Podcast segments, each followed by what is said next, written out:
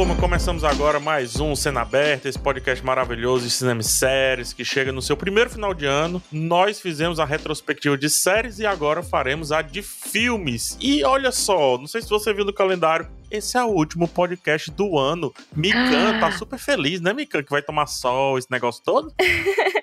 não, vou ficar com saudade, pô. Quer dizer, a gente já a gente não vai parar, né, de qualquer forma, então zero saudades. Ah, sim. Aí eu já coloco o Max aqui. A gente parar, a gente vai só nas escondidas aqui, né? Mas... a gente vai dar uma escondida, mas quem tá ouvindo esse podcast não precisa ficar preocupado, porque vai ter podcast para vocês sendo aberta sem parar nesse final de ano, no início do ano. Tá tudo certo. Exatamente. é, acho que uma fofoca de bastidores é que a gente tá gravando esses episódios com antecedência, né? Exatamente. Pra deixar tudo prontinho para vocês não terem falta do que ouvir nesse período aí de talvez recesso, caso você tiver. Exatamente. Muito obrigado, Mika. Você sempre assaz pertinente. Gostou da redundância? Porque você já traz uma fala minha. Provavelmente não aparecerão aqui filmes como Matrix e Homem-Aranha, por exemplo, que poderiam, quem sabe, não sei, estar no top 1 de algum dos três aqui. Por quê? Porque a gente não viu ainda, a gente tá gravando antes. Então, ano que vem a gente inclui esses dois filmes e se eles merecerem o Olimpo, a gente traz eles. Tá resolvido assim? Tá resolvido. Isso, a gente corre atrás do, do tempo perdido de dezembro, né? Exatamente. Mas vamos lá tentar ver se esse foi um ano bom para os filmes, como que o cinema se saiu, né, no meio dessa confusão toda que foi também 2021. Lembre-se sempre que o Cena Aberta sai toda terça e toda sexta sem parar, tá? No G-Show, no Globoplay e em todas as plataformas de áudio digital. E antes de continuar, pasmem vocês, vamos para primeira fila porque tá estreando mais coisa ainda. vamos lá, com certeza.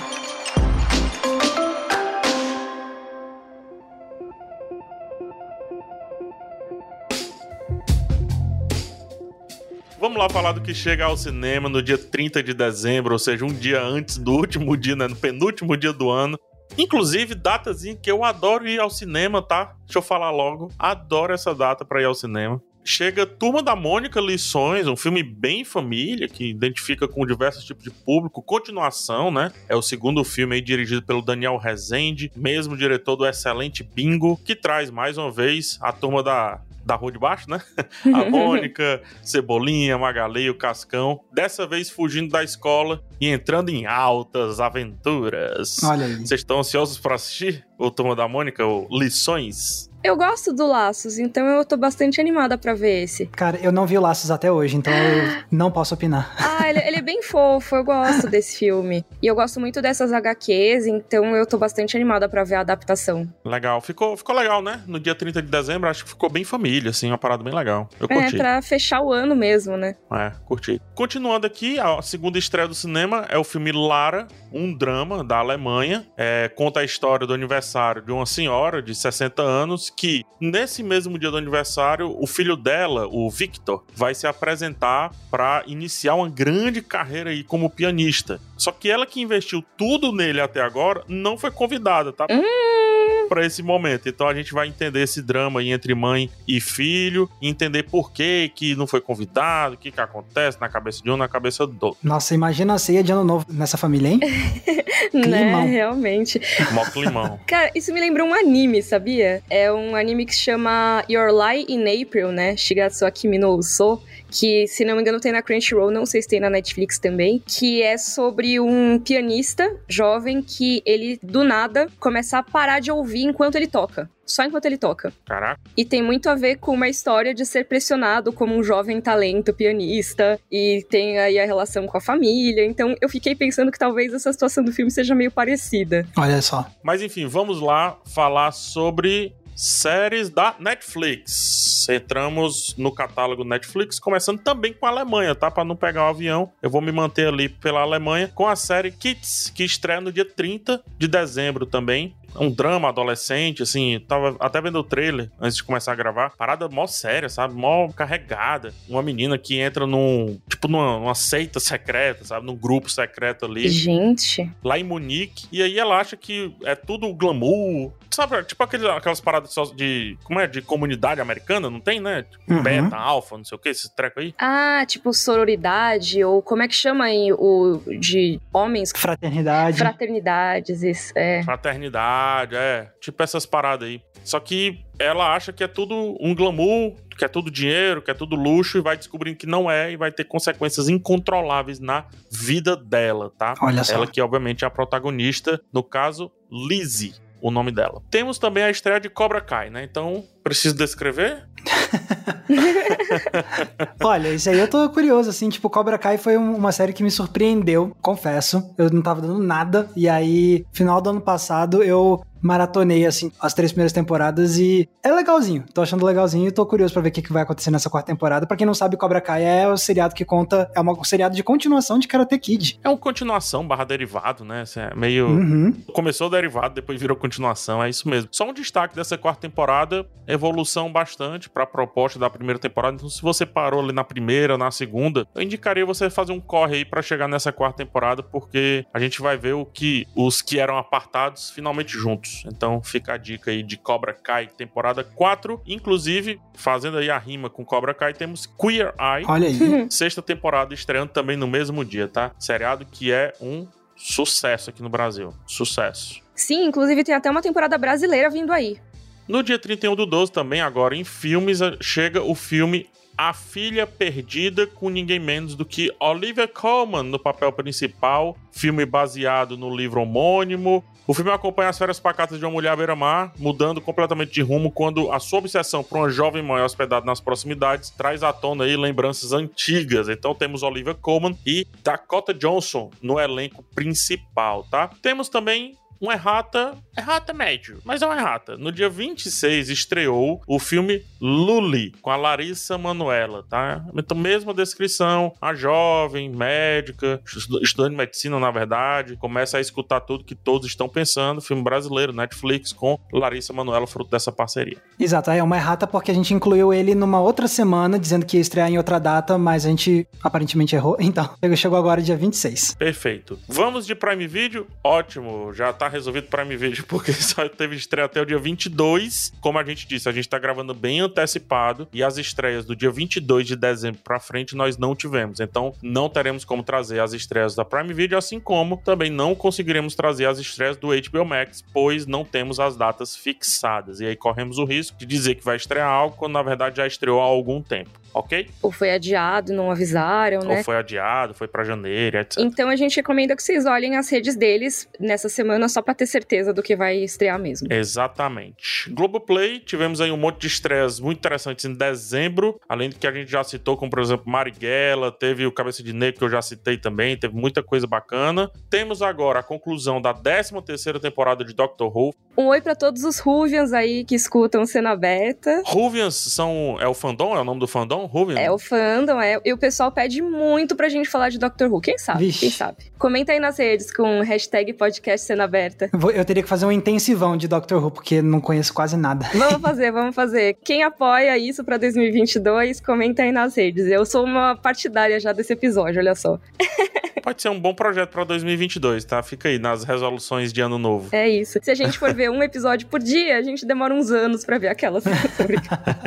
Brincadeira. Temos aí oito temporadas de Monk entrando no catálogo. Gilberto Braga, Meu Nome é Novela, um documentário de 45 minutos sobre, obviamente, a carreira de Gilberto Braga. El Bronx, parte 2. Já falamos de El Bronx, parte 1. Inclusive, a gente falou ao vivo num painel que a gente fez. E agora chega a parte 2 de El Bronx. A Corrida das Vacinas, Prevent Senior, continuação da série documental do Álvaro Pereira Júnior, com novos desdobramentos em cima da pandemia e vai pegar essa etapa final ali, né, do caso da Prevent Senior e outras possíveis supostas fraudes que aconteceram aí durante essa corrida das vacinas, por isso o nome. E temos a tão falada todo ano retrospectiva 2021 que você assiste e diz: "Caramba, mas isso foi esse ano?"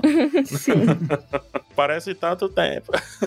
Vamos lá no Disney Plus, Disney Plus e Star Plus. No Star Plus a gente não tem nenhuma estreia ah, acontecendo, porém no Disney Plus temos nada mais, nada menos do que o livro de Boba Fett, né? Muitos anos depois, Boba Fett ganha a sua série com protagonismo, né? A sua produção enquanto protagonista. Tá chegando os dois primeiros episódios no dia 29 do 12, tá? Mais uma programação aí para sentar com a família no final de ano aí. E para começar 2022 também, né? Porque vai até fevereiro com os episódios semanais, então realmente vai prender o pessoal vendo o Disney Plus nessa época. Verdade. Gente, e também final de ano, né? As coisas vão rareando, então Apple TV Plus, Star Plus, Stars Plus, na verdade, sem nenhuma estreia contundente, digamos assim. Mas, lembrando, todos os streams que a gente falou aqui, eles continuam estreando filmes antigos, ditos antigos, do ano passado, ano retrasado, de 10 anos atrás. Então, dá uma olhada, porque pode entrar coisa que você gostaria de assistir e não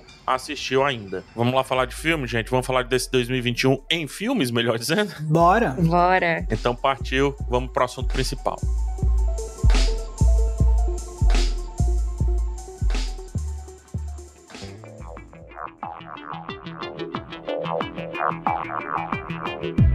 Gente, que ano, hein? O último podcast do ano chegou. Ao final desse podcast tem uma surpresinha. Espero que vocês fiquem. Se vocês não quiserem, pelo menos pula pro final. não, pô, mas agora é a parte mais legal que vocês têm que ouvir. A gente falando dos filmes que a gente mais gostou em 2021. Ah, mas não sei, vai, vai ver, a pessoa já sabe os filmes que a gente mais gostou e tal. Sabe nada, a gente ainda tem muita coisa que a gente não comentou. O legal do episódio de hoje é justamente que é aquele momento de falar assim, pô, que bom, eu não fiz vídeo sobre tal filme, não comentei esse filme na rede social, eu posso uh -huh. usar esse momento, para mim vai ser muito isso. É. Verdade. Legal. Faz sentido. Já que você tá faladorzinho. Ah, é? você tá com a aguinha de Shokai? Então comece trazendo aí um dos seus destaques do ano, por favor, Max. Tá, então, eu já vou começar por um que eu sei que nós três adoramos e que é um filme que eu acho que merece mais destaque, que é o filme Noite de Reis, obviamente. Ah, sim. ah, que novidade! Aquele, né? A gente não podia deixar de mencionar, né? Ah, você não quer falar sobre Noite de Reis? É, PH? Pô, só quero. Quantas vezes já falamos desse filme? então, para quem não conhece, Noite de Reis é um filme da Costa do Marfim que passou aqui no Brasil pelo Festival do Rio edição virtual, que aconteceu mais para metade do ano. E foi nessa ocasião que nós três aqui do podcast assistimos esse filme e a gente gostou demais, né, galera? Sim, acho que nos, nos fisgou, né? Todos nós acabamos vendo esses filmes do festival, mas acho que esse foi o mais marcante de todos. Sim. Então, para quem não sabe, Noite de Reis conta a história de um jovem que ele vai pra prisão prisão e quando ele chega lá, ele descobre que existe todo meio que um sistema de ordem hierárquica e que você tem meio que um prisioneiro que comanda tudo. E eles têm rituais que acontecem todo ano, e aí um desses rituais é: quando tem uma noite com a lua vermelha, uma pessoa tem que ser designada para ser o contador de histórias e vai passar a noite inteira contando uma história para os prisioneiros. E esse garoto que chega aí, ele é justamente ele o escolhido desse ano para contar a história, só que ele não sabe muito bem contar, então o filme é ele tentando se virar para entender as dinâmicas de poder dentro dessa prisão, ao mesmo tempo que ele tenta entreter os demais prisioneiros ao longo dessa noite que ele tem que ficar contando uma história. E então é, é uma premissa super diferente. Acho que quanto mais o filme vai avançando, mais se fica tipo, caraca, sério que o filme tá fazendo isso? É um filme muito surpreendente, na minha opinião. É, o Noite de Reis, pra mim, ele é uma experiência, assim. É tipo, é, é uma viagem, assim. É, uhum. é, é, tudo muito novo, sabe? A gente não, não conhece o elenco, né? Assim, ah, não, eu conheço, eu assisti e tal. Não, não, não me engana, não, tá? Se você não é marfinense, não me engana, não. então, assim, a gente não conhece o elenco, tem vários aspectos da cultura, por mais que, que venha assim de um lugar de negritude, tudo, que eu também não conheço, que eu fui pesquisar, que eu fui tentar entender, fui tentar buscar a questão do figurino. Acho que por isso foi um filme que me envolveu para além do filme, sabe? Uhum. Eu também citaria, é só para deixar claro, acho que eu e também a Mika citaria. O Max queimou a largada no bom sentido. É isso, ele já, já foi antes porque sabia que a gente ia citar. É, eu acho que esse filme é bem ao concurso aqui. Não sei, mas ele pode não ser o filme favorito dos três no ano, eu não sei. Mas se a gente sentasse para fazer tipo um, um, um, conclave do ano, sabe assim, para fechar, não, a gente tem que escolher um. Muito provavelmente esse filme seria o melhor filme de 2021, segundo o Cena Aberta Podcast. Não sei se eu tô falando besteira. Olha, eu acharia muito válido, viu? Eu acho que sim, porque ele é bem um consenso entre os três, assim. Toda vez que a gente vai falar, a gente acaba mencionando esse filme porque ele foi marcante para nós três. Eu acho que a qualidade dele é bastante marcante e toda a questão de ser histórias dentro de de histórias, eu gosto muito disso. E um dos mais marcantes, para mim, com certeza, ele é um dos melhores filmes que eu assisti nesse ano. Legal. Não, e, e, é engraçado porque eu consigo ver umas coisas nesse filme que é tipo, caraca, isso aqui é muito o que conquista o Max, isso aqui é muito o que tipicamente pode conquistar o PH, ah, isso aqui é a cara da Mika, eu consigo identificar Sim. muito bem essas coisas no filme. Foi um algoritmo que ouviu as nossas conversas futuras do Cena Aberta e gerou o roteiro do filme. Seria o algoritmo sendo aberto, então é isso que você tá dizendo? É isso, é isso. Não, gente, brincadeira. Todo o mérito ao diretor do filme, que é Max. Felipe Lacombe. Isso mesmo, porque realmente nossa, é um trabalho impressionante. Eu fico muito grata que ele veio aqui pro Brasil pelo festival, sabe? Porque talvez eu não tivesse assistido no circuito comercial. Exato. É, é, o, é o típico caso de, tipo, aquele filme que eu faço questão de sempre recomendar, porque é um tipo de filme que vai passar batido por muita gente mas muita gente mesmo. E é uma pena, porque acho que tem muita, muita gente que quando fosse conhecer esse filme ia realmente se amarrar nele. Também acho, também acho. Filme mó envolvente, tudo. E, e, também contemplativo. Vocês estão falando aí, tipo, eu tô, tô, o filme tá vindo muito na minha cabeça. PH tá quase vendo uma lua vermelha de fora da janela dele já. Uhum. é. Tá no Telecine, né? Pra, as pessoas verem. Ah, é, bem lembrado. Sim, tá no Telecine. Isso, boa. Tá aí. Mais uma vez indicado. Noite Reis. Então, simplesmente vai lá assiste. Assim, vai, vai tranquilo. Vai, vai sussa, como dizem aqui.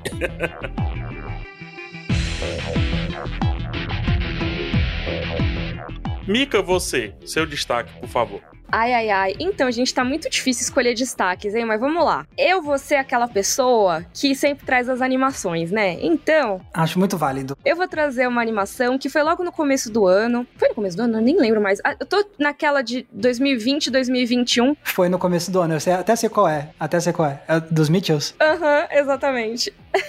ah, foi começo do ano. Bem comecinho, é. Foi, foi, foi. Porque na minha cabeça tá tudo tão misturado, sabe? Pra mim tá tudo mesmo ano, assim. Então eu tô muito confusa com quando que as coisas saíram ou não. tive que checar várias datas para confirmar o que que era mesmo desse ano. Mas sim, é a família Mitchell que, assim, para mim foi uma das animações mais legais que eu vi em 2021. É um filme dos estúdios da Sony, que é o mesmo que fez o Aranha Verso, né? O Homem-Aranha no Aranha Verso, que é um dos meus filmes preferidos, acho que da vida. E eu gosto muito da família Mitchell com todos os seus personagens que são absolutamente carismáticos. Para quem não assistiu, é a história de uma família bem disfuncional. Tem uma garota nessa família que ela sonha em estudar longe de casa, em sair de perto dessa família. E bem quando ela passa na faculdade dos sonhos dela, a família decide que eles vão dirigir até lá, vão levar ela para pro outro lado do país de carro. Enquanto isso tá rolando, acontece a revolução das máquinas. e, eles têm que sobreviver. Esse é o meu ponto favorito da sinopse, que é tipo, tá, ele decide levar a família numa, numa, viagem de carro pelos Estados Unidos. É super, tipo, tradicional. É, super. Mas aí acontece o apocalipse robô. Tipo... é isso, que aí é o mais legal, entendeu? Porque aí você vai ver como que essa galera completamente pirada vai conseguir lidar ou não com esses robôs que estão atacando tudo, que estão dominando todos os aparelhos eletrônicos, como que eles lidam com isso e como que a relação deles vai mudar com essa situação. Então, é um filme de road trip, bem tradicional, como o Max falou, é só que com muita loucura no meio. E é isso que eu mais gostei. Sim, eu gostei bastante. Eu gosto muito do humor, é um humor besta, besta, besta. E, gente, assim, eu amo humor besta. Então, para mim, foi ótimo. O que me chamou a atenção é que ele, ele meio que incorpora na estética dele uma estética meio YouTube poop. Tipo, que é, uhum. é, pra quem não conhece, é tipo, é, é meio difícil explicar o que, que é o YouTube poop, poop de, de cocô mesmo em inglês, que é tipo fazer umas edições meio fritadas, assim, surtadas, com coisas meio aleatórias e. Eu chamaria de estética TikTok, assim. não, é até mais que isso. É, às vezes é um negócio aleatório, assim, sabe? Mas assim, é tipo o lance do jump cut, usa muito jump cut. E não só, tipo, coisa pulando na tela, umas coisas nada a ver pulando na tela, sabe? Mistura os planos, né? É, os sons aleatórios. Grafismo pra caramba. É, porque é muito baseado porque, como a Mika falou, tem essa personagem principal que ela quer. O sonho dela é fazer filmes, então ela faz os próprios filmes dela e essa é a estética que ela usa nos vídeos dela também. E só que isso depois se expande pra estética do próprio filme como um todo, pra linguagem cinematográfica do filme. E ficou bem diferente. Ele é um filme de 3D, né? Ele é um filme 3D, mas ele mistura coisas de animação 2D. Então tem algumas partes 2D que parecem que ela rabiscou para fazer, porque ela é toda artista. Então, assim, eu gosto muito desse filme visualmente, como vocês trouxeram aqui. A história dele dele é super fofinha, sabe? É super gostosa de assistir e muito engraçada também. Eu acho que ele é um filme que me fez rir bastante. Para quem é agoniado, assim, o filme é bem non-stop, assim, sabe? Ele começa, aí depois que passa ali uma fase inicial, é... não para mais, assim. Já começa a ação, é verdade. Ele não é um filme que tem barriga, assim, na minha opinião. Vale muito a pena. É uma correria. O final, inclusive, o terceiro ato todo é, é um ápice que é caótico, assim, é bem caótico. É caótico. Ele é bem caótico. Mas do- de um jeito legal. Sim, é. É a cabeça do adolescente, o filme. Acho que uma das coisas que ele quis trazer é isso, né? Já que ela é uma criadora, digamos assim, então quis trazer essa cabeça dela Sim. e colocar como metalinguagem. Foi, o Max explicou muito bem. É, então eu recomendo muito esse. Tá na Netflix. Posso fazer uma perguntinha chata com relação a, a isso? Hum, Você chegou a ver as outras animações assim do ano? Tipo, o Luca e Raya. Você chegou a ver as outras? eu não vi Raya, mas eu vi Luca. E eu gosto muito de Luca. Aham. Mas você acha que, o- que o Mitchells, ele. Tipo, se fosse o Oscar Mikan, levaria. Tipo, Oscar melhor animação, você daria pra quem? Luca, Mitchells. Não tô dizendo que os outros são ruins, não é isso. Mas no sentido assim, um comparativo mesmo. Então, temos aí uma coisa que eu gostaria de trazer. Eu sou uma pessoa que gosta muito da Pixar. Eu amo a Pixar. Acho que, assim, é um dos meus estúdios preferidos. Porém, porém, porém, porém, eu acho que desde que a Pixar virou Disney, ela já não faz tantas coisas tão legais com consistência como era antes. Uhum. Minha opinião. Entendi. Você acha que dá uma rareada de vez em quando. Sim, mas eu gosto muito de Luca. Eu gostei muito do filme, achei ele muito simpático, achei, sabe, muito gostosinho de assistir mesmo. Foi um dos filmes que eu mais gostei animados do ano. Mas eu acho que falta, sabe? É, eu acho que o Luca é legalzinho, mas, por exemplo, pra mim não entra numa, numa lista de melhores do ano, por exemplo. É, exato. Ele foi um filme que ele se destacou porque ele é lindo, entendeu? É fofo. A Pixar é um estúdio que faz animações com muita qualidade. Eu gosto muito do trabalho deles, mas eu tô no momento de valorizar muito mais histórias diferentes e até visualmente ou na história, como Família Mitchell, do que o tradicional da Pixar, sabe? Aham, entendi, entendi bem. Eu valorizaria muito mais, por exemplo, Soul do que Luca, se fosse pra um prêmio, sabe? É que Soul é, saiu do ano passado, então por isso que eu não poderia trazer. Sim. Acho que é a mesma coisa que aconteceu com o Aranha Versa. Tipo um respiro, assim. É um uau. Isso. Massa.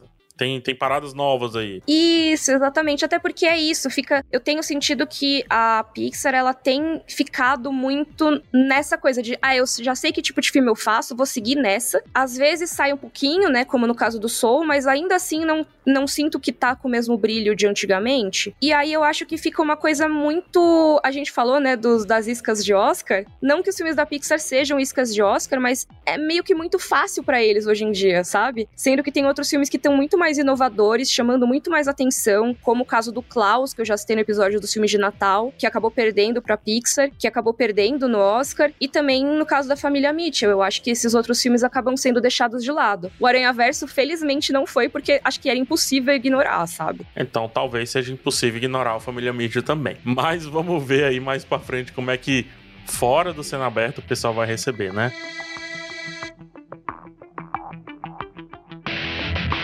Posso trazer o meu filme? Claro. Traga. Eu quero indicar o filme O Último Duelo, Ah, legal. filme dirigido pelo Ridley Scott. Eu não vi esse. É, pois é, engraçado que no ano de Casa Gucci, né, que era o grande filme, assim, do Ridley Scott e tudo, eu acho que o Último Duelo acaba sendo o melhor filme que ele lançou, obviamente entre os dois, e um dos melhores filmes do ano, assim. É um filme muito consistente, com a narrativa muito poderosa, conta a história literal, o último duelo que aconteceu na França, né, pelo Carlos VI. Carlos VI, ele, o rei, ele tinha que aceitar quando duas pessoas estavam se acusando que elas pudessem lutar. Tipo aquela parada que tem no Game of Thrones, o Trial by Combat, sabe? Uhum. Então essas pessoas lutavam ou traziam representantes, e aí quem ganhasse ganhou o duelo. Então a trama se envolve. Como é que eu vou colocar isso da maneira mais correta e que também não entregue muito do filme? A trama envolve a honra de uma mulher, eu vou colocar dessa maneira, acho que você já sabe o que deve ser. Então tem uma pessoa dizendo uma coisa e o marido dela dizendo uma outra coisa, tá? E ela também dizendo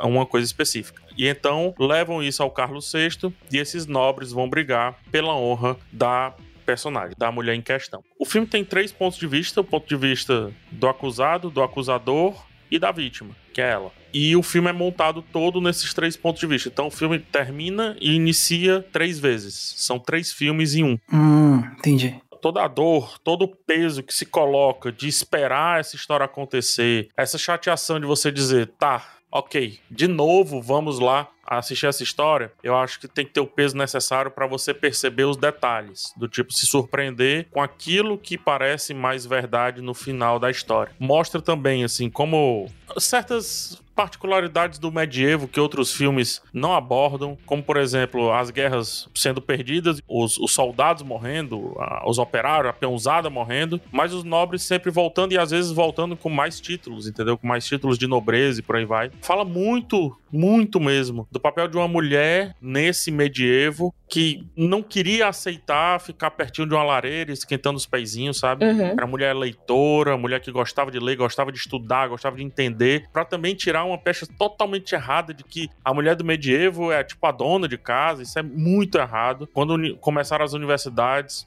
elas já estavam por lá, entendeu? Então é um filme muito bem embasado na questão da Idade Média e de forte narrativa. Essa é a minha visão do último duelo, que inclusive resolve a questão que a gente até comentou sobre isso, ou foi eu que comentei, do filme lá da Susana Richthofen lá, que é O Menino que Matou Meus Pais e A Menina que Matou os Pais. Para mim não fez nenhum sentido separar os filmes e esse filme mostra por quê. Não faz sentido você separar as visões, mas misturar as visões. Acho que é muito mais rico. Então, esse com certeza é um dos melhores filmes do ano para mim, PH Santos. Nossa, agora eu quero muito ver. Olha aí, eu não tava dando muita coisa não, mas agora eu fiquei mais curioso, viu?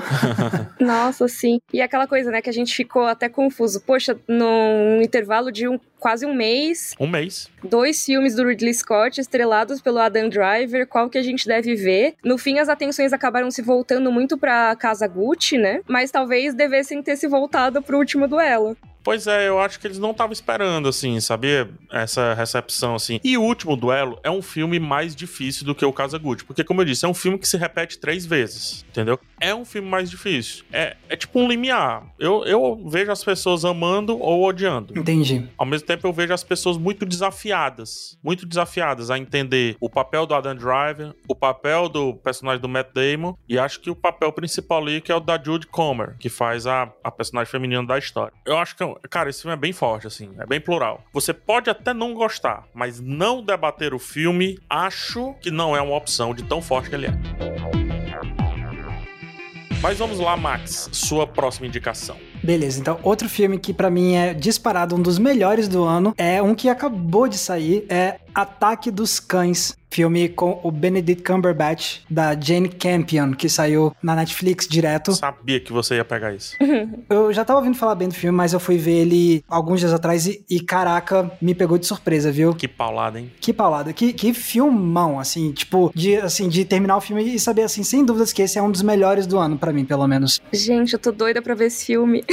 Para quem não conhece, ele é um faroeste, um drama de faroeste. E você tem o personagem do Benedict Cumberbatch, que é um vaqueiro durão, difícil, e ele vive com o irmão dele. E a partir do momento que o irmão dele se casa com uma mulher e traz essa mulher para morar com eles, aí a relação desses três personagens vai azedar cada vez mais e a gente vai descobrindo cada vez mais lados secretos de cada personagem. Então é um drama bem de família, assim, mas assim, pr primeira coisa, é disparado uma das melhores performances do Benedict Cumberbatch, o que não é dizer pouco, porque ele já fez muito, muita atuação boa. E essa, para mim, é assim, tipo, muito muito claro que é uma das melhores performances que ele já fez. Sem contar que também tem o, o irmão dele é interpretado pelo Jesse Plemons, que quem é fã de Breaking Bad vai reconhecer ele como o Todd, e que também é um, um ator que tem se provado muito nos dramas ao longo dos últimos anos, ele tá muito bem. Temos a Kristen Dunst também. Exatamente, a Kristen Dunst, que tava meio sumida, mas ela tá muito forte nesse filme também, então são três atuações muito boas, mas assim, o do Benedict Cumberbatch, assim, é um negócio de... tem algumas cenas, assim, que é tipo de deixar de queixo caído, e cara, a direção e o roteiro são da Jane Campion. Isso que eu ia falar, ele é dirigido por uma mulher, né?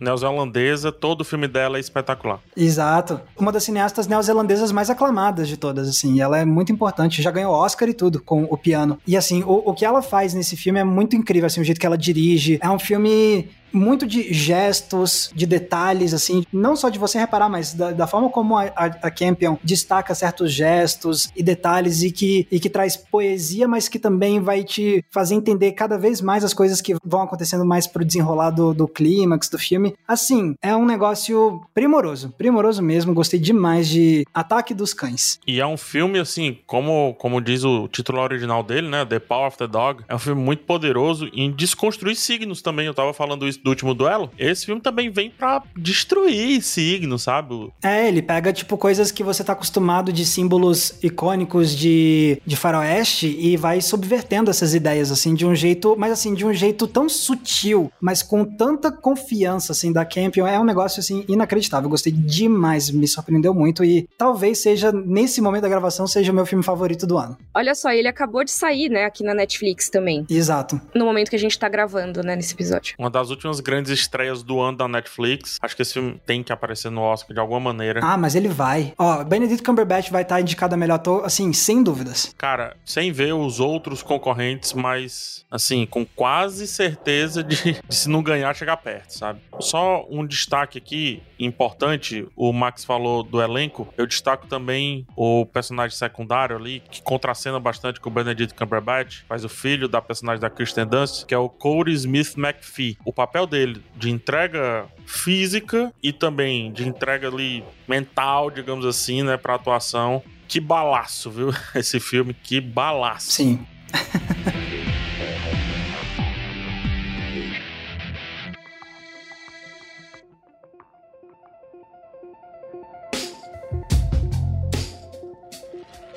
Vamos lá para o próximo. Mika, por favor. Bora, bora pro próximo. Gente, eu sei que é controverso, que nem todo mundo curtiu, mas eu não posso deixar de falar de Duna. Não posso. Ah, não, é contra. Aqui não é controverso, não. Aqui, aquele... Não posso. É, exatamente. A gente, a gente gostou em geral, eu acho, né, de Duna. É, eu gostei. Eu não colocaria na minha lista de melhores, mas é um bom filme, na minha opinião. É, então. Eu também não sei se é o melhor, entendeu? Mas eu acho que não tem como falar de cinema esse ano sem falar de Duna. Boa, essa frase é boa. Sabe? Eu acho que ele é um grande exemplo de tudo que foi o cinema adiado na pandemia, de tudo que é a volta dos blockbusters, das apostas. E eu acho que ele, apesar de eu ter uma queixa em relação à divisão dele em dois filmes, ele é um filme que eu gosto. Eu gostei dele. Eu acho que ele traz muito do que eu gosto na obra original, apesar de faltar uma coisinha aqui, outra ali. E ele é um filme que eu acho que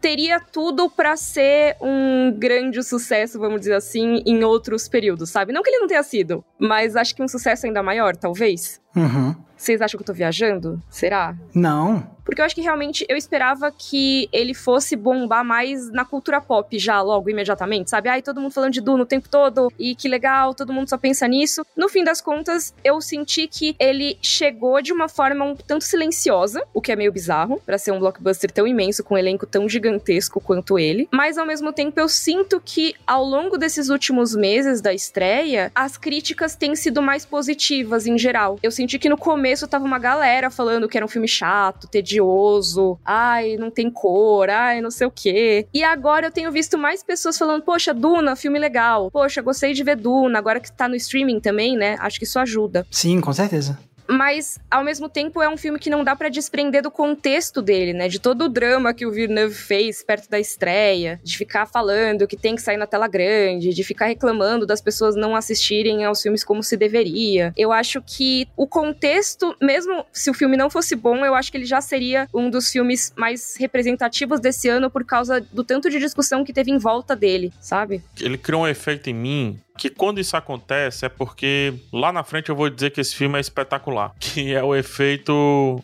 Eu tô aqui fazendo nada. Nossa, que vontade de ver Duna. Só pra ver mesmo. Sim, uma cena específica às vezes vem à cabeça, né? É, é tipo como, pra não dizer que não citamos, né? Tipo Hamilton. tipo, eu tô aqui, aí, acho que eu vou dar o play no Hamilton e deixar aqui, sabe? O Duna, ele tá assim comigo. Eu, acho que eu já disse aqui, eu trabalho com um monitor que fica o dia inteiro passando filme aqui do meu lado direito e tal. E assim, quando eu fico assim, putz, beleza, mas já vi os Homem-Aranha tudo que vai estrear aí, o que é que eu vejo, hein? Ah, deixa eu botar um Duna aqui, vai. Aí bota o Duna de novo, Olha sabe? aí, não sabia. É. Aí fica ali, então. Alguma coisa tem, né? Esses filmes que tem esse efeito assim, tipo Blade Runner, sabe? Não o 2049, o primeirão. Esses filmes, ele, eles vão ter um lugarzinho especial no meu coração no futuro, eu tenho certeza. Sempre acontece, sempre acontece. É, então, eu acho que tem algo ali que me prende também. Para mim, a maior questão é realmente ele terminar deixando um vazio que seria o próximo filme, sem ser uma conclusão Sim, mesmo. Para mim, é- sim. o problema maior é esse. Senão, talvez ele realmente estivesse como um dos meus filmes favoritos mesmo de 2021, sabe? Bom, eu tava em dúvida entre dois filmes na, na rodada passada, né? O outro era o Ataque dos Cães. Então o Max resolveu essa situação. Ah, Agradeço, porque aí abre espaço pra eu ser um pouquinho mais farofa. Eu sempre gosto de misturar o, o, o filmes assim mais sérios, tudo tipo Ataque dos Cães, tipo O Último Duelo, né? O próprio Dune e tudo. Uma parada mais farofa. Eu curto muito filme de luta. Eu curto muito filme de, de briga, de mãozada, sabe? De sangue escorrendo, nariz quebrado. Coreografia boa. E eu acho que esse ano nós tivemos mais um grande destaque desse cinema de ação, que é o filme Nobody, o Anônimo, no caso. Filme com o Bob Odenkirk. Bob Odenkirk, você citou o Jesse Plemons, né, Max? Que isso. que tava ali pela turma de Breaking Bad de alguma maneira, né? Então temos o Bob Odenkirk que faz o, o Sol e, consequentemente, também é da série Better Call Saul. Aí aqui ele sai de ser aquele cara bonachão, até, digamos assim, meio covardão, né? Do jeitão dele e tudo, pra ser um personagem que se revela um monstro sabe? Bruto, no estilo Liam Neeson ali no Taken, né? No Busca Implacável, ou o Keanu Reeves lá no John Wick e tal. Só que ele tem um efeito mais legal do que o Keanu Reeves no John Wick, porque o Keanu Reeves você já espera que ele seja, assim, que tenha uma besta enjaulada nele, entendeu? Uhum. Você não espera isso do Bob Odenkirk, até por conta da idade dele. Pois é, quando você falou isso, eu pensei, como assim, cara? O cara outro dia tava passando mal no set do Better Call Saul e tá gravando filme de ação? Cara, tem duas cenas de ação esse ano no ônibus que são fantásticas. Olha só, uma- tem mais de uma além de Shang-Chi. É, que legal. É, porque no Shang-Chi tem uma cena de ação que é bem mais espalhafatosa no ônibus, só que a do Anônimo é fora do comum, porque utiliza muito bem os espaços pequenos, faz plano de sequência, só que tem uma besteirinha, cara, que é sensacional, porque, Max, o ponto de virada do primeiro pro segundo ato é dentro do ônibus. Hum, Eita. Então, os bandidos expulsam ele do ônibus. É um mini spoiler, só pra vocês terem muita vontade de assistir. Os bandidos jogam ele pela janela do ônibus, ele tá acabado no chão. Meu Deus. Aí você diz o quê? Ah, ele vai embora, vai desistir daquilo dali, né? Ele sobe no ônibus de volta e reinicia toda a epopeia Ah. de luta Gente. e porradaria e tudo mais. Você diz, ok, ok, temos aqui acontecendo alguma coisa, tô entendendo. Caraca, o cara é o Naruto, ele nunca fica no chão. Cara, e, ó, e, e em Shang-Chi, eles ficam chamando o Shang-Chi depois da luta de ônibus de tio do busão, mas tio do busão combina muito mais com Bob Odenkirk, já que ele é o mais velho. É verdade, Exatamente. Então Bob Odenkirk é o verdadeiro tio do busão de 2021. é verdade. E ó, outra coisa aí pra quem gosta aí de De Volta para o Futuro, os fãs do Dr. Brown, o Christopher Lloyd, ele está no filme, tá, o velhinho. Olha que legal, não sabia. E ele não está sendo apenas um velhinho, fica a dica. ele é o pai do Bob Odenkirk e explica muito bem porque o personagem do Bob é bruto. Legal. Que legal. Então, essa é a minha dica, anônimo, nobody. Com certeza vai ser divertido. Com certeza vai ser muito divertido, no mínimo. Acho que vocês vão adorar. Show.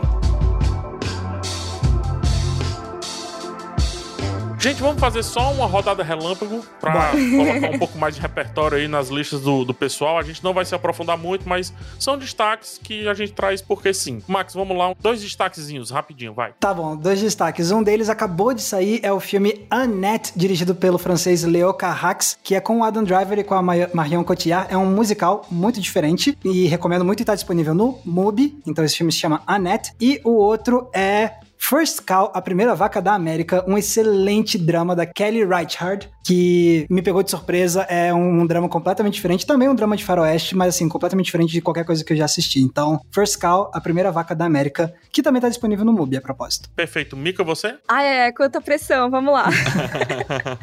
Eu acho que dois rapidinhos. Um que foi bem do começo do ano, mas que acho que vale a pena trazer aqui, da época do Oscar. Judas e o Messias Negro, que é com Daniel Kaluuya e o Lucky Stanfield. Os dois foram indicados como melhor ator, o que eu acho que só dá pra dizer que é incrível como os dois participam desse filme. E eu também queria ir pro lado pop popzera, só pelo afetivo, que foi o primeiro filme que eu vi de volta ao cinema, que foi o Shang-Chi. Que para mim foi um ar fresco no universo cinematográfico da Marvel esse ano. Eu achei que ele trouxe coisas muito legais, principalmente na parte da ação, na parte mais mística, mais leve, e também foi um filme que eu gostei das referências culturais que ele trouxe. Mas, claro, tem os seus problemas que a gente falou lá no episódio de Shang-Chi, vocês podem ouvir. Exatamente. E você, PH? Olha, eu vou indicar um filme brasileiro que para mim é um dos melhores filmes do ano, Cabeça de Negro, já falei várias vezes, não preciso repetir, por isso que eu tô deixando aqui para as corridinhas. Filme do Del Cardoso, filme cearense, com muito orgulho. Venho indicá-lo aqui como certeza um dos filmes que mais vai fazer você pensar, principalmente se você for jovem. Eu vou trazer também o filme Pig, com o Nicolas Cage, quem diria, né? Olha aí! Eu tenho que ver esse aí, ainda não assisti. É, o, o Pig é um filme que é bom nem falar muito, por isso que eu também trago pra corridinha. Fiquei em dúvida ali se eu traria e tal. Não, deixa pro finalzinho. O Pig é um, é um filme bem surpreendente. Você espera algo parecido com Anônimo, você espera uma bobajada do Nicolas Cage e não, não entrega nenhuma coisa nem outra. É algo novo só dele, uma jornadinha que você diz: Ok, o que foi que eu assisti? Foi isso mesmo? Foi, foi isso mesmo que você assistiu. ele é literal na loucura que ele quer entregar. Então, essas são as minhas últimas duas dicas finais: Pig e Cabeça de Negro.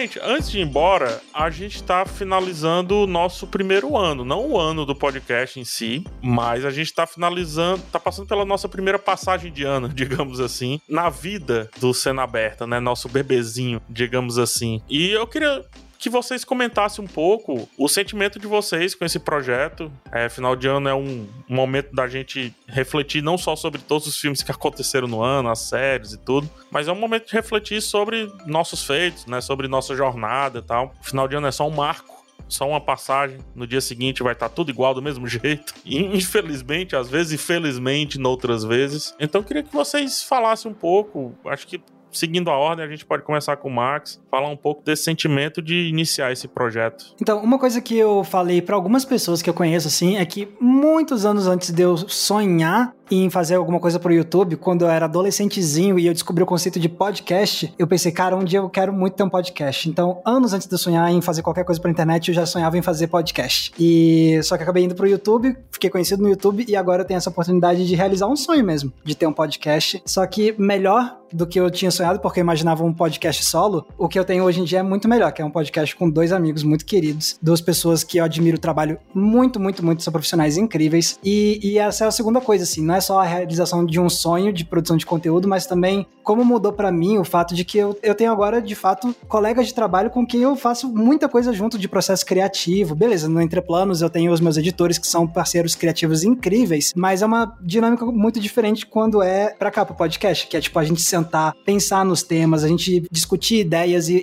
elaborar esse produto e esse, esse conteúdo com a nossa cara. Então, ter colega de trabalho para fazer isso junto é tá sendo revigorante e mostrando o quanto eu ainda tenho para que aprender, é, porque eu aprendo demais com vocês dois. Então, eu tô extremamente muito, muito, muito, muito feliz e realizado com esse projeto, com certeza. Muito massa. E você, Mika? Você gostaria de falar sobre esse finalzinho de ano que foi até um pouco correria para você? Nossa, eu nem, eu nem, sei muito o que dizer, porque eu acho que o Max falou muito do que eu penso também. É muito bom ter essa companhia, sabe? É, a gente, como a gente já contou, acho que aqui no podcast, o processo pra gente ser chamado, para negociar com a Globo e tudo mais, foi um processo que durou algum tempo, né? Pô, foram nove meses, cara. é verdade, foi bastante tempo, até mais do que eu lembrava. E, e foi muito gratificante ver isso se realizar. Parece que é um sonho. É, eu sei que é meio besta falar isso, mas até agora não caiu muito a ficha. Sim. Não sei se vocês têm essa impressão também, mas eu fico às vezes meio, nossa, é mesmo, né? Eu faço um podcast de cinema e de séries na Globo uhum. com esses dois caras que eu admiro o trabalho há anos, né? Então, isso realmente, eu acho que a ficha não caiu ainda muito para mim, mas é uma coisa que me deixa feliz todos os dias. Eu acho que esse ano foi um ano que foi bastante complicado para mim na parte de, sei lá, dificuldade psicológica mesmo, sabe? Foi, foi um ano complicado. Imagino que para todo mundo, né? Somos brasileiros.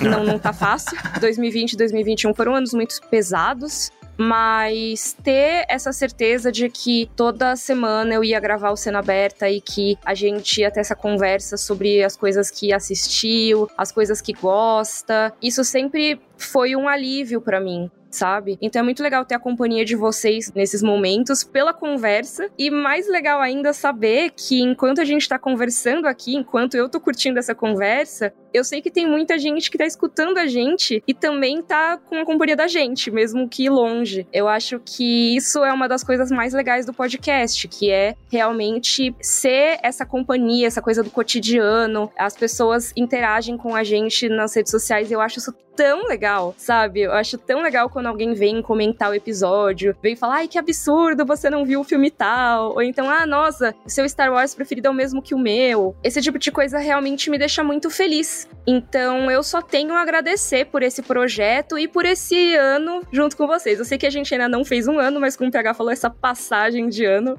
junto com vocês. Eu espero que em 2022 a gente continue fazendo episódios tão legais quanto os que a gente fez e que só melhore, só a gente chegue em mais gente e as pessoas conheçam o nosso projeto também. E você, PH? É, é enfim. É, você tava falando, aí tava, tava viajando aqui. eu tenho muito mais para falar do que eu posso falar, mas, uh, cara, eu lembro da primeira reunião que a gente teve, que eu tive, na verdade, exclusivamente com. E aí eu vou citar nomes. Eu tive com o Fábio, com o Marcelo, e uma das primeiras perguntas que eu fiz foi assim: ok, legal o projeto, mas vocês viram que eu tenho um sotaque bem forte, né? Assim, tipo, vocês estão ligados que eu sou daqui do Ceará, né? E eles disseram, sim, lógico, a gente acompanha um tempo. Tipo, não é nada, entendeu? Então eu mesmo que me pus ali num campo de preconceito, sei lá, entenda como quiser, como se eu não pudesse, por conta dessa minhas, dessas minhas características, dessa minha vivência, dessa minha vida em si, eu pudesse estar é, junto com vocês nesse projeto, né? Eu acho que esse time aqui é fantástico e quando eu digo eu acho, é porque eu fui também levado a achar isso pelas pessoas que me encontram na rua ou que me mandam mensagem nas redes sociais dizendo, cara, esse time é perfeito. Assim, isso que vocês montaram, como é que foi isso? Todo mundo quer saber como que foi isso. E eu concordo, esse time ele é perfeito. Obviamente outros times poderiam ser formados e poderiam ter outros tipos de perfeição, mas esse time aqui tem opiniões diferentes e opiniões num lugar de muito respeito eu e Max discordamos várias vezes. Mika, eu, Mika, Max e tudo mais. Nunca houve o A do atrito sabe? Nem na, na hora da pauta, que é onde deveria ter, digamos assim, tão pouco na hora da gravação, que é onde não deveria ter, né? então, assim, é um podcast muito baseado na leveza, muito baseado na tranquilidade de construir, no planejamento e tal. E a gente fala muito do time, e aí quando fala do time parece nós três, né? Só que, assim, é muita gente que faz isso aqui. Nossa, tem muita gente por trás, é. que até não aparece para vocês, né? Mas acho que, como a gente tá no último episódio, vamos, vamos dar uma agradecida? Não, com certeza. Ah, cara, eu vou, eu vou. Me ajudem a citar alguns nomes, eu vou citar, assim, alguns nomes. Eu já citei do Fábio e do Marcelo, que tá conosco desde o comecinho, então são muito importantes. Mas, por exemplo, agora, nesse momento, o, o podcast sempre foi gravado com no mínimo quatro pessoas, né? É, uma pessoa vocês nunca ouvem. Hoje é Jux, já foi o Rude, já foram outras pessoas também que. Já foi Vini. Já foi Vini também, boa. Que estiveram conosco aqui nessa jornada, que fica nos ajudando com o tempo, que fica nos ajudando com a qualidade do nosso áudio, que fica tendo uma paciência enorme com a Maquita, com a batedeira na, no vizinho, com o carro da pamonha. Uhum, quando a nossa internet cai. Com a internet caindo, com a gente voltando e não conseguindo se ouvir. Mica, você me ouve, Max? Max? É. Não, Max ouve Mica. Mica não pega. Então, assim, só pra citar alguns, mas tem mais gente, né? Tem, tem, ó. Tem pessoal do G-Show, então, Vitor, que tá sempre com a gente. Ana também. Na época do lançamento, o Marlon também teve muito com a gente. Sim. Também, até mesmo o pessoal, mais gente do, da, da Maremoto, né? Então, Drica, que tá sempre coordenando as coisas. André, Caio. Então, pô, sem toda essa galera que a gente citou aqui, esse projeto não teria sido possível. Só pra vocês verem, né? Pra esse elogio chegar, né? Nossa, que time legal, Mika, PH, Max e tal. Que legal isso. Cara, é só. É, a ponta do iceberg. É, de baixo tem muita coisa. Sim, é. Isso porque a gente nem, nem falou de quem edita, né? Porque varia também junto com o pessoal da Maremoto. Mas tem toda uma equipe por trás sempre que ajuda a colocar esse podcast duas vezes por semana semana no ouvidinho de vocês. Vou falar mais, vou falar mais. Ajuda a colocar no ouvidinho de vocês, mas nos envia em tempos absurdos antes. A gente Uhum. aprova. O Vitor, cara, o Vitor e a equipe, os caras são vários títulos que vocês clicaram por conta dos títulos. a- culpa é deles, sabe? Assim, a culpa no bom sentido. Dificilmente a gente, às vezes. É, Sim. a gente, faz, a gente faz a pauta, o roteiro, senta, grava e, e aparece, assim, é até injusto, às vezes, com um monte de gente que participa. Então é sempre bom lembrar que o Cena Aberta, ele é um muito a nossa cara, né? Tem nós três ali, mas também tem toda essa galera envolvida que é uma galera que curte muito estar. Eu acho que é muito gostoso interagir com todo mundo que trabalha com a gente nesse projeto e a gente queria aproveitar esse período aqui, né? Como a gente tá final de ano, né, mais relaxado, fazer esse agradecimento também, porque eu acho que é sempre importante, né, trazer. Com certeza. É, e agradecer vocês dois, tá? Também pela Hum. paciência ali na, na espera pra fazer a pauta, pelas reuniões sexta-feira, noite adentro. Não, tá tudo certo. Não, eu acho que todo mundo tem agradecendo, porque também vocês dois foram super pacientes comigo. Gente, vocês não sabem o que, que esses meninos fizeram pra eu conseguir sair por um mês pra fazer uma cirurgia no meio do, do podcast. Vocês nem perceberam. Ninguém notou. Ninguém notou. Ninguém notou.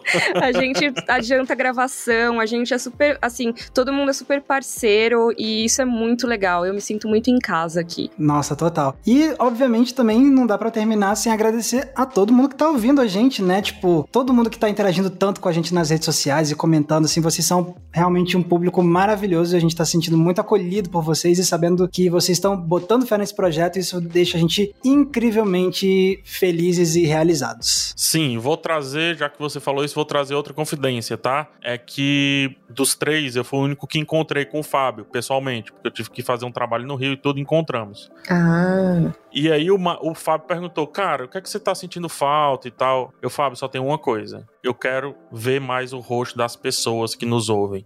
A gente tem que dar um jeito de ver essas pessoas. Essas pessoas têm que ganhar nome, tem que ganhar rosto. A gente tem que saber de onde são essas pessoas, quem é essa galera e tudo mais. Ele, porra, massa, não sei o que, vamos lá. Então eu trago essa confidência e jogo bem aberto pra que do lado daí, que vocês que estão ouvindo, marca a gente, cara. Marca a gente no Twitter, Ai, tem sua sim. fotinha fala, cara, eu aqui de Manaus assisti o filme tal, eu não sei de onde, a gente quer conhecer você. Ah, marca uma, pô, não, não interagiram, marca de novo, conversa. A gente vai normalizar e quando der fé a gente tá bebendo cerveja.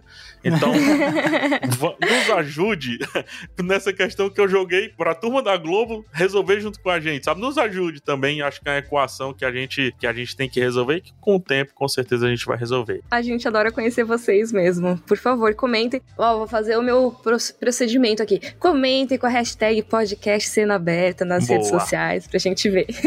E falando em redes sociais, por favor, marque suas redes sociais pra você conhecer os rostinhos dessas pessoas. Beleza, então, ó, quem quiser me procurar no YouTube, eu tô com o canal Entre Planos, tudo junto. E tanto no Twitter quanto no Instagram eu uso a mesma arroba, que é Max Valarizo com um Z somente. Vocês podem, quem sabe, ver uns stories de fogo de artifício estourando? Não sei, fica um mistério, vai ter que me seguir.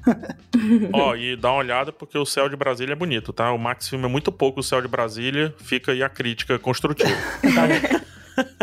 Mica, você que tá aí rumo à unificação. Pois é, quase padronizando minhas redes. Você pode me encontrar tanto no YouTube como no Twitter com o nome de usuário Mikan, com três N's no final. E no Instagram é underline Miriam Castro. Me segue lá que eu sempre posto quando sai episódio novo de Cena Aberta também. E você, PH? E aí você busca PH Santos no YouTube, no Instagram e no Twitter, que você com certeza vai encontrar. Gente, feliz ano novo pra vocês dois, tá? Bem antecipado aqui, porque a gente tá gravando bem antes. Feliz ano novo! Ah, feliz ano novo. Feliz ano novo pra todo mundo que tá ouvindo. Jux, feliz ano novo, tá?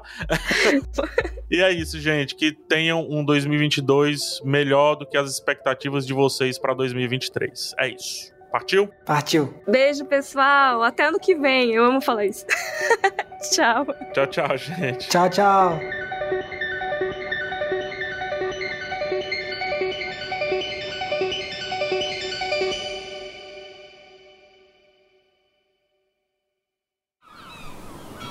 Este podcast foi editado pela Maremoto.